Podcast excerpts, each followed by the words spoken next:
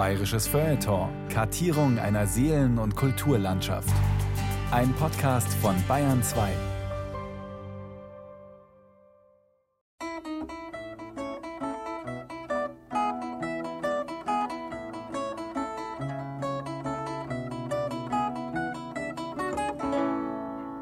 Und der Gickel-Gockel hat er hingehabt und der Gockel-Gickel, der hat's auch. Sagt der Gockel-Gickel zum Gickel-Gockel, Gickel-Gockel, tu die meine ja. Dem Graudensepp haben diese Hüter, der Wastel van der Lehre, immer vorgeworfen, der ist nicht volksliedmäßig genug. Der ist ein Jukebox. Der hat das gespielt, was ihm gefallen hat. Dasselbe hat jeder Bluesmusiker gemacht. Und da draußen in Heilbrunn sitzt ein Aff in der Sonne, frisst der Bradal, trinkt ein Wein, so ein Aff möchte ich sein. Hat dann so einen Schnauzer gehabt und so einen pfiffig listigen Blick, einen sehr intelligenten Blick. Also das war ein Mensch, wenn du den angeschaut hast, das war kein Dumpfbeitel. Kein mühsamer, mühe, Dumpfbeitel, das war ein feiner, schlauer Kerl.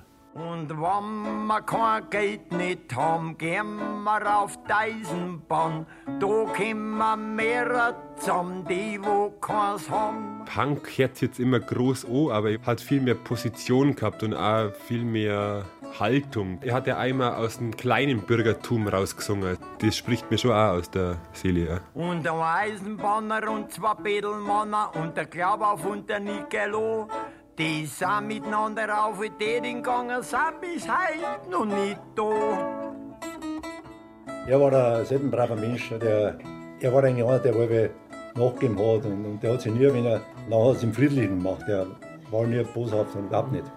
Drei Paar und die viernen Tanz, der Gippi Girgel und der Lusti Hans, der Vetter Nazi und der Simpi Sepp, der Huber Muckel und der Dippi Depp. Auch mit der Arbeit. Und es hat ja damals nichts gegeben. Die haben Kühe eingespannt. Die Kühe haben, haben das Haus zugezogen und mit dem Mist rausgefahren mit den Kühen. Und, und am Dorf hat er gestochen. Und also mit dem Dorf sind sie auf das gefahren und haben den Dorf, die Kundschaften an Kühe auch noch wiederum. So haben die ganzen Jahre wirklich genügsam gelebt.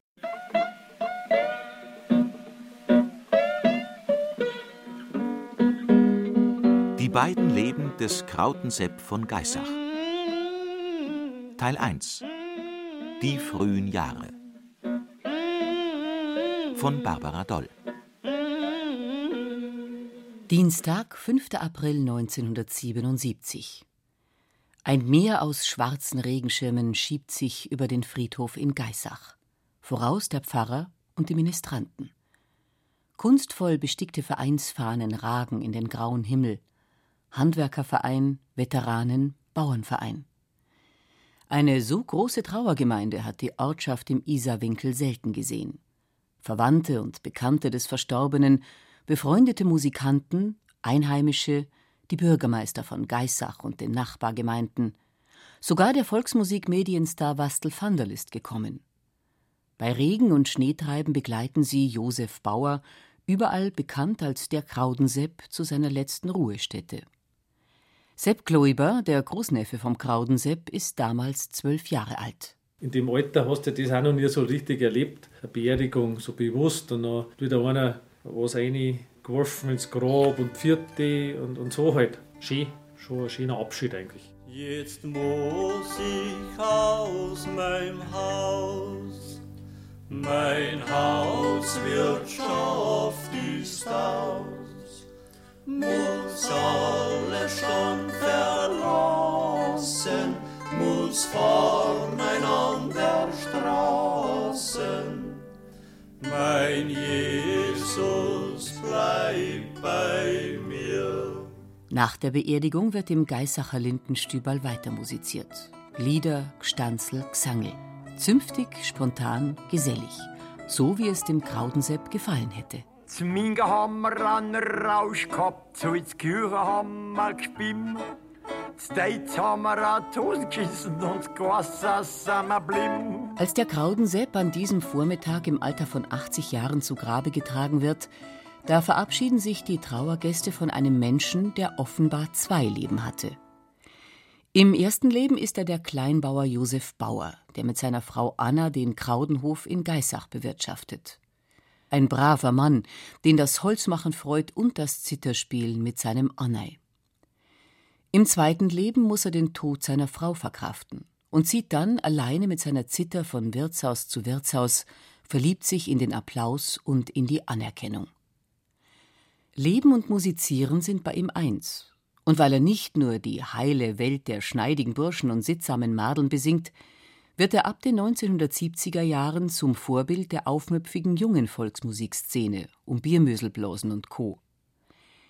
Ist er nun das letzte urige Volksmusikoriginal oder ein bayerischer Bluessänger, der halt zufällig an der Isar zur Welt kam und nicht am Mississippi? O Isartal, so wunderbar, vom Bergen rings umschlossen, liegst du so sonnenreich und klar, aus einer Hand gegossen, wo ich so oft bei Spiel und Tanz und frohen Sang gesessen, die wunderschöne Isartal, die kann ich nicht vergessen.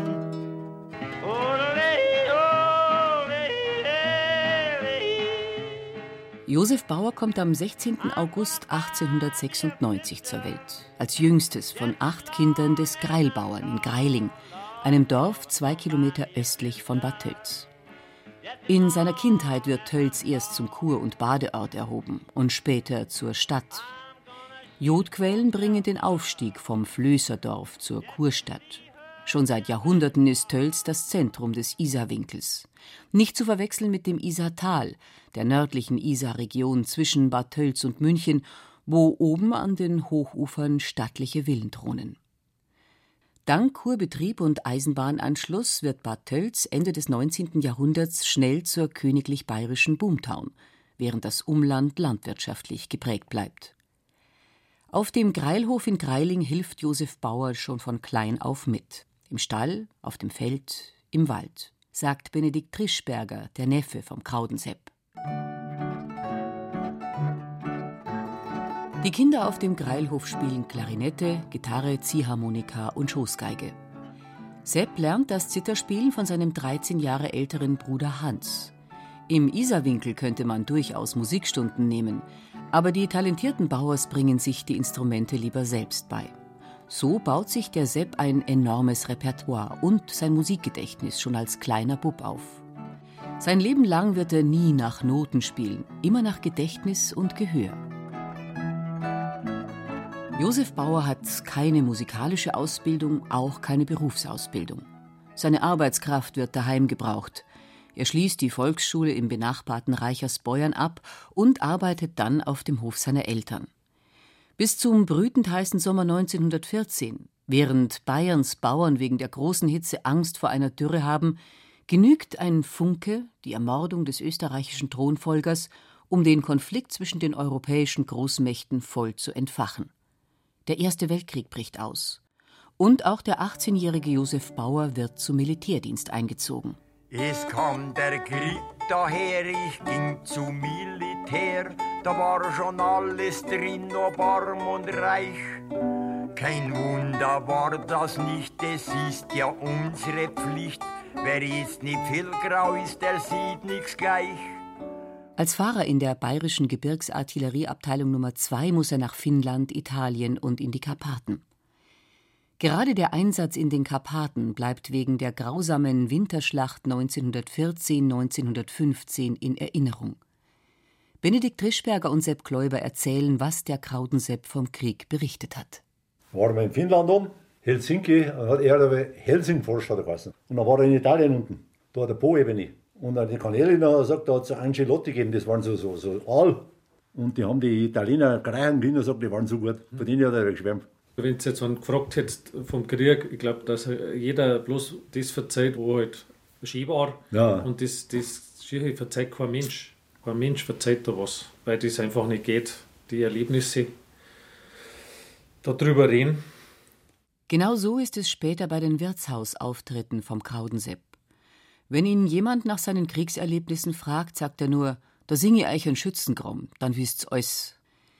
Dieses Lied vom Schützengraben beschreibt mit bitterer Ironie die vermeintlichen Vorzüge des Soldatenlebens. Soldaten müssen keine Miete zahlen, sie bekommen umsonst Essen und Medikamente und auch für Unterhaltung ist gesorgt. Wenn man einen Angriff macht, das vorn und hinten kracht und die Granaten pfeifen überm Berg. Das ist ganz amüsant, da sieht man allerhand. Du brauchst kein Volksfest und kein Feuerwerk. Und gehst du abends ins Bett, da ist ganz äußerst nett, wenn du vielleicht noch willst Zerstreuung haben. Da sitzt mit Hochgenuss im schönsten Flohzirkus. Du hast ja keinen Dunst vom Schießengramm. 1918 kehrt Josef Bauer zurück in die Heimat. Sein Bruder Georg überlebt den Wahnsinn des Ersten Weltkriegs nicht. Er fällt kurz vor Kriegsende. Seine Zither hat der Sepp auch im Krieg immer dabei. Gut möglich, dass er in dieser Zeit ein paar deftige Couplets aufschnappt, die er später in den Wirtshäusern zum Besten gibt. Stirndl heißt Zili, sie war sonst ganz willi, sie gab mir's ganz auch, wenn's zum Abschrauben war. Nach der Rückkehr auf den Hof seiner Eltern in Greiling wird die Musik immer wichtiger für den Sepp. Mit dem Fuchs Kasper, einem Musikerfreund und Holzknecht aus dem benachbarten Geisach, kommt er in der Gegend herum. So lernt er Anfang der 1920er Jahre die musizierende Familie Trischberger aus Geisach kennen. Bald besucht er die drei Geschwister Anna, Maria und Benedikt regelmäßig mit dem Radl in Goisser zum Musikmachen. Die Mutter der Trischberger Geschwister merkt bald, dass ihre Älteste, das Annei und der Sepp nicht nur musikalisch gut harmonieren. Dass die zwei schließlich zusammenkamen, sei ihr Verdienst gewesen, erzählt sie ihrem Enkel Benedikt Trischberger. Da bin ich froh, hat gesagt, die passen so gut zusammen, können spielen miteinander, können singen. Und der Sepp ist so ein netter Kerl. Und ja, hab ich gesagt, du denn das Bild gebracht? Ja, hat gesagt, ich hab zum Sepp gesagt, guck dir Herz zusammen, ich hätte was drin mit dir. Ja, was war? Dann hat er gefragt, hat dir jetzt ohne nicht gefallen? Ja, ja, gefallen, dass mir schon gut ohne, hat er gesagt. Aber, hm, hat er gesagt, ich habe schon eine. Dann hat Thomas, meine Großmutter, gesagt, ah, das macht nichts, der schreibe einfach an. Und das hat sie fertig gebracht. Mhm. Und sie hat das zusammengebracht, dass die zwei sie haben mit der Musik kennengelernt haben und geheiratet haben. Anna Trischberger und Josef Bauer heiraten im Juni 1923 in Tracht, einfach und bescheiden. Es ist ausgemacht, dass Anna den kleinen Hof ihrer Großeltern im Geisacher Ortsteil Lehn erben wird. So zieht das junge Ehepaar nach der Hochzeit auf den Kraudenhof. Aus Josef Bauer wird der Kraudensepp. Bis zum Tod der Großeltern, fast zehn Jahre lang, leben sie zu viert unter einem Dach. Zusammen mit Annas Geschwistern Benedikt und Maria bilden Anna und Sepp das Geisacher Sänger- und Zitterquartett. Benedikt, der Dickel, spielt Bassgitarre. Anna Maria und Sepp spielen Zither. Das Quartett ist eine der ersten Volksmusikgruppen mit drei Zittern in der Besetzung. Als Kopf des Geisacher Sänger- und Zitterquartetts beginnt Anna Noten und Liederhefte anzulegen. Sie schreibt bekannte Stücke hinein oder neues Repertoire, das sie aus gedruckten Liedersammlungen übernimmt von Georg Query oder Franz von Kobell. Außerdem führt sie von 1925 bis 1961 ein Heft, in dem sie sämtliche Auftritte mit Orts- und Zeitangabe, Anlass und Verdienst festhält. Auch über die Einnahmen und Ausgaben auf dem Kraudenhof führt Anna Buch. Benedikt Trischberger, ihr Neffe, erinnert sich, Sie war intelligent, war die. Die hat unbändig schreiben können, also fehlerfrei. Und rein vom Kopf her war die ganz stark. Und hat auch einen Sepp geführt. Also der, wenn irgendwas war, dann hat sie das angeschafft und, und geführt. Also das hat alles irren lassen. Die hat das schon richtig gemacht. Geld verwalten, Fahrräder flicken, den Alltag organisieren. Auf dem Kraudenhof hat Anna Bauer das alles in der Hand. Angeblich soll sie ihren Sepp sogar rasiert haben. In Geissach erzählt man sich, der Kraude sei ein wenig das Kind seiner Frau gewesen und ein bisschen botschert, ein bisschen ungeschickt. Wer die Anna und den Sepp kannte, bestätigt, dass sie über 40 Jahre lang eine ausgesprochen harmonische Ehe geführt haben. Aber dir Nalli sagt, dass bei dir liegt die Wahl. Dui, dui, dulio, dui, dui, dulio. Kannst den anderen Burm gern haben, wann die schon nicht gefällt. Anna und Sepp leben genügsam auf dem Kraudenhof. Milch und Butter von ihren fünf Kühen decken hauptsächlich den Eigenbedarf. Die Kälber verkaufen sie.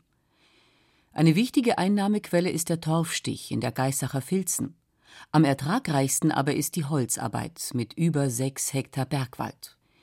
Die Grundstücke der Geisacher Bauern ziehen sich wie schmale Streifen von der Isar bis hinein in das Bergmassiv, das den Isarwinkel vom Tegernseer Tal trennt. Auch wenn es noch so beschwerlich ist, dem Kraudensepp vergeht die Lust an der Arbeit nie. Wenn man mit ihm gearbeitet hat, am, am Bergen oder was, nebenbei so ein bisschen, so, so ein bisschen Gaudi oder mal Ruhe zu lassen oder Witze, weil er gut drauf war, wenn ihm das gefallen hat. Und morgens früh, wenn wir so einen Baum drin haben und der Baum ist nachher wei, da habe ich, dass wir nicht mehr anlangen haben brauchen, oder gleich geholzt. So hat er sich gefreut, Ja. weil jetzt Hund ist der Baum. Erst der Bulldog, den sie sich 1951 anschaffen, erleichtert den Bauers ein wenig die Arbeit. Auch wenn sie anfangs mit der großen Maschine fremdeln, berichten Sepp Kläuber und Benedikt Trischberger. Den haben sie eher so behandelt wie ein Viech, weil sie ja das nicht gewohnt waren. Den deckt man ab, wenn er außen steht. Ein Viech deckt man auch ab, so ungefähr, wenn es kalt ist. Gell. Das war ja der Übergang praktisch von dem Natürlichen, gell, mit, dem- mit dem Arbeit mit dem Viech, mit den Ja. Kühen, mit den Ross. Und jetzt kommt auf einmal ganz was anderes, ganz was Neues. Jetzt kommt eine Maschine. Und der Mordsfrei hat er gehabt nachher. Das war für ihn mal die erste Maschine, wo er praktisch die, unter seine Füße unter die Hände gehabt hat. Der Aber hat, davor, der hat davor kein Motorrad, nichts gehabt, der hat überhaupt nie eine Maschine gehabt. Wir sind die Oberlandler von echten Schrot und Kohlen und haben in unserer Volkstracht noch nie die Freiheit verloren. Wir gehen nicht nach der Mode, die Stadtleid uns vorschreiben. Wir wollen beim alten Gewandel die Oberlandler bleiben. Der Kraudensepp und sein Annai leben zurückgezogen, ohne politische oder gesellschaftliche Ämter in der Gemeinde.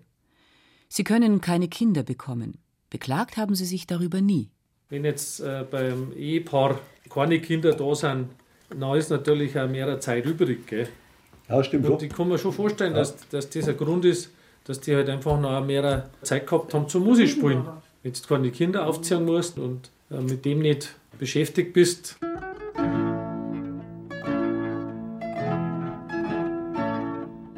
Ihre freie Zeit widmen Sepp und Anna ganz der Musik. Mit dem Geisacher Sänger- und Zitterquartett treten sie in den 40 Jahren seines Bestehens an die 600 Mal auf.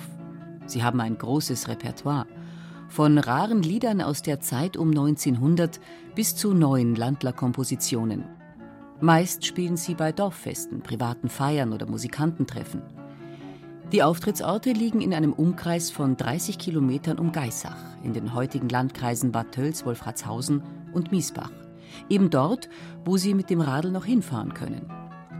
Mit dem Tölzer Kurverein treten sie sogar bei Heimatabenden in Dresden und Berlin auf. Wieder ist es Anna Bauer, die die Auftrittsangebote überprüft und auswählt. Touristische Veranstaltungen und das Aufspielen in Kneipen lehnt sie ab. Die Gagen für die bezahlten Auftritte betragen im Schnitt 7 Mark. Im schönen Isartal schreibt man der Pixel neu.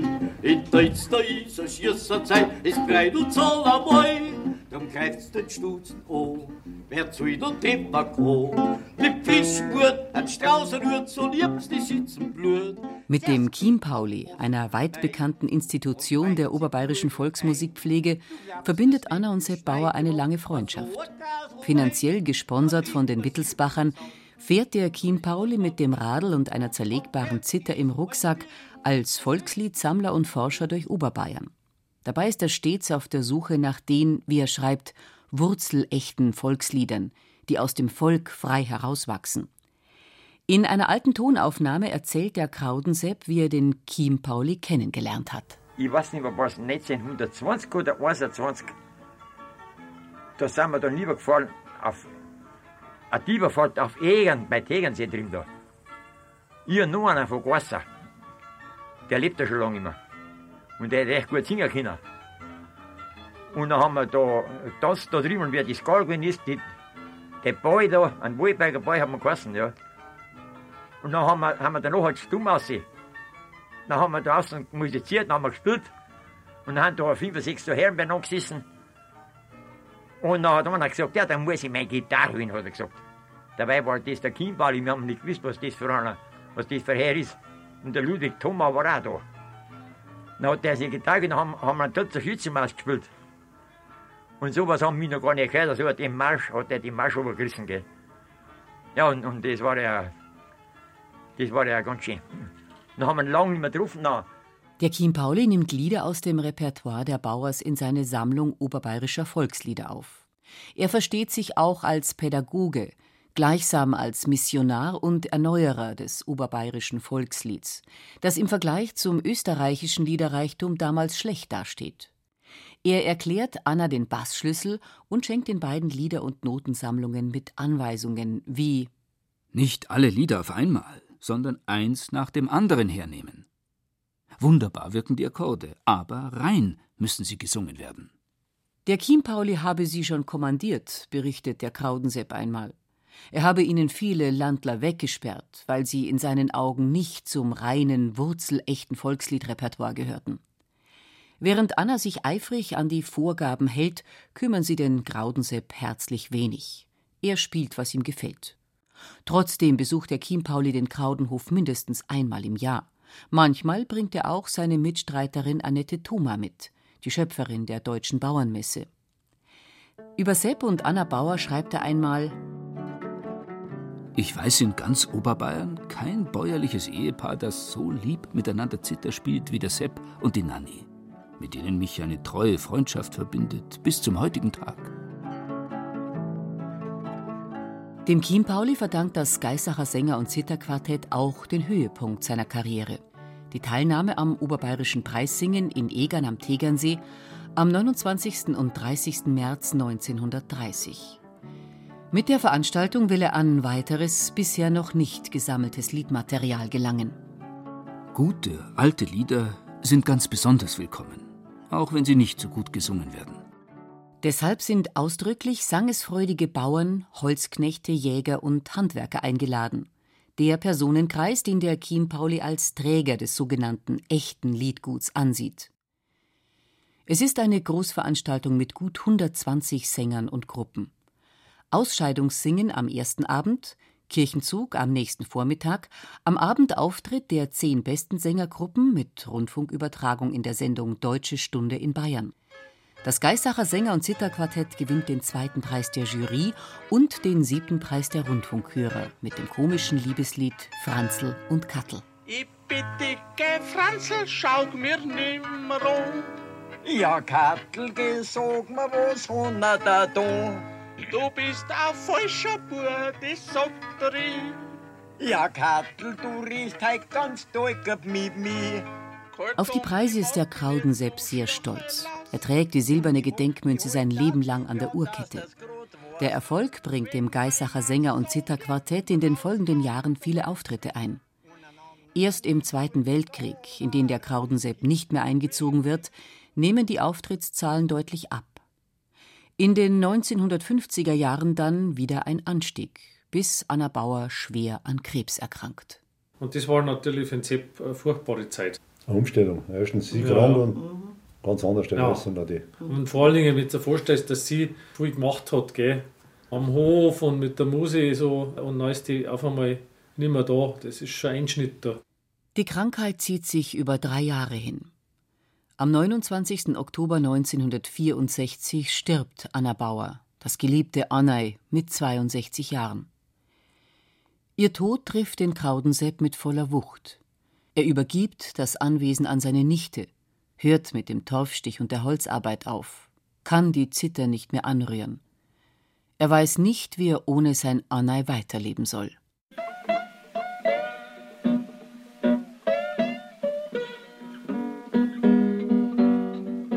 Die beiden Leben des Krautensepp von Geissach.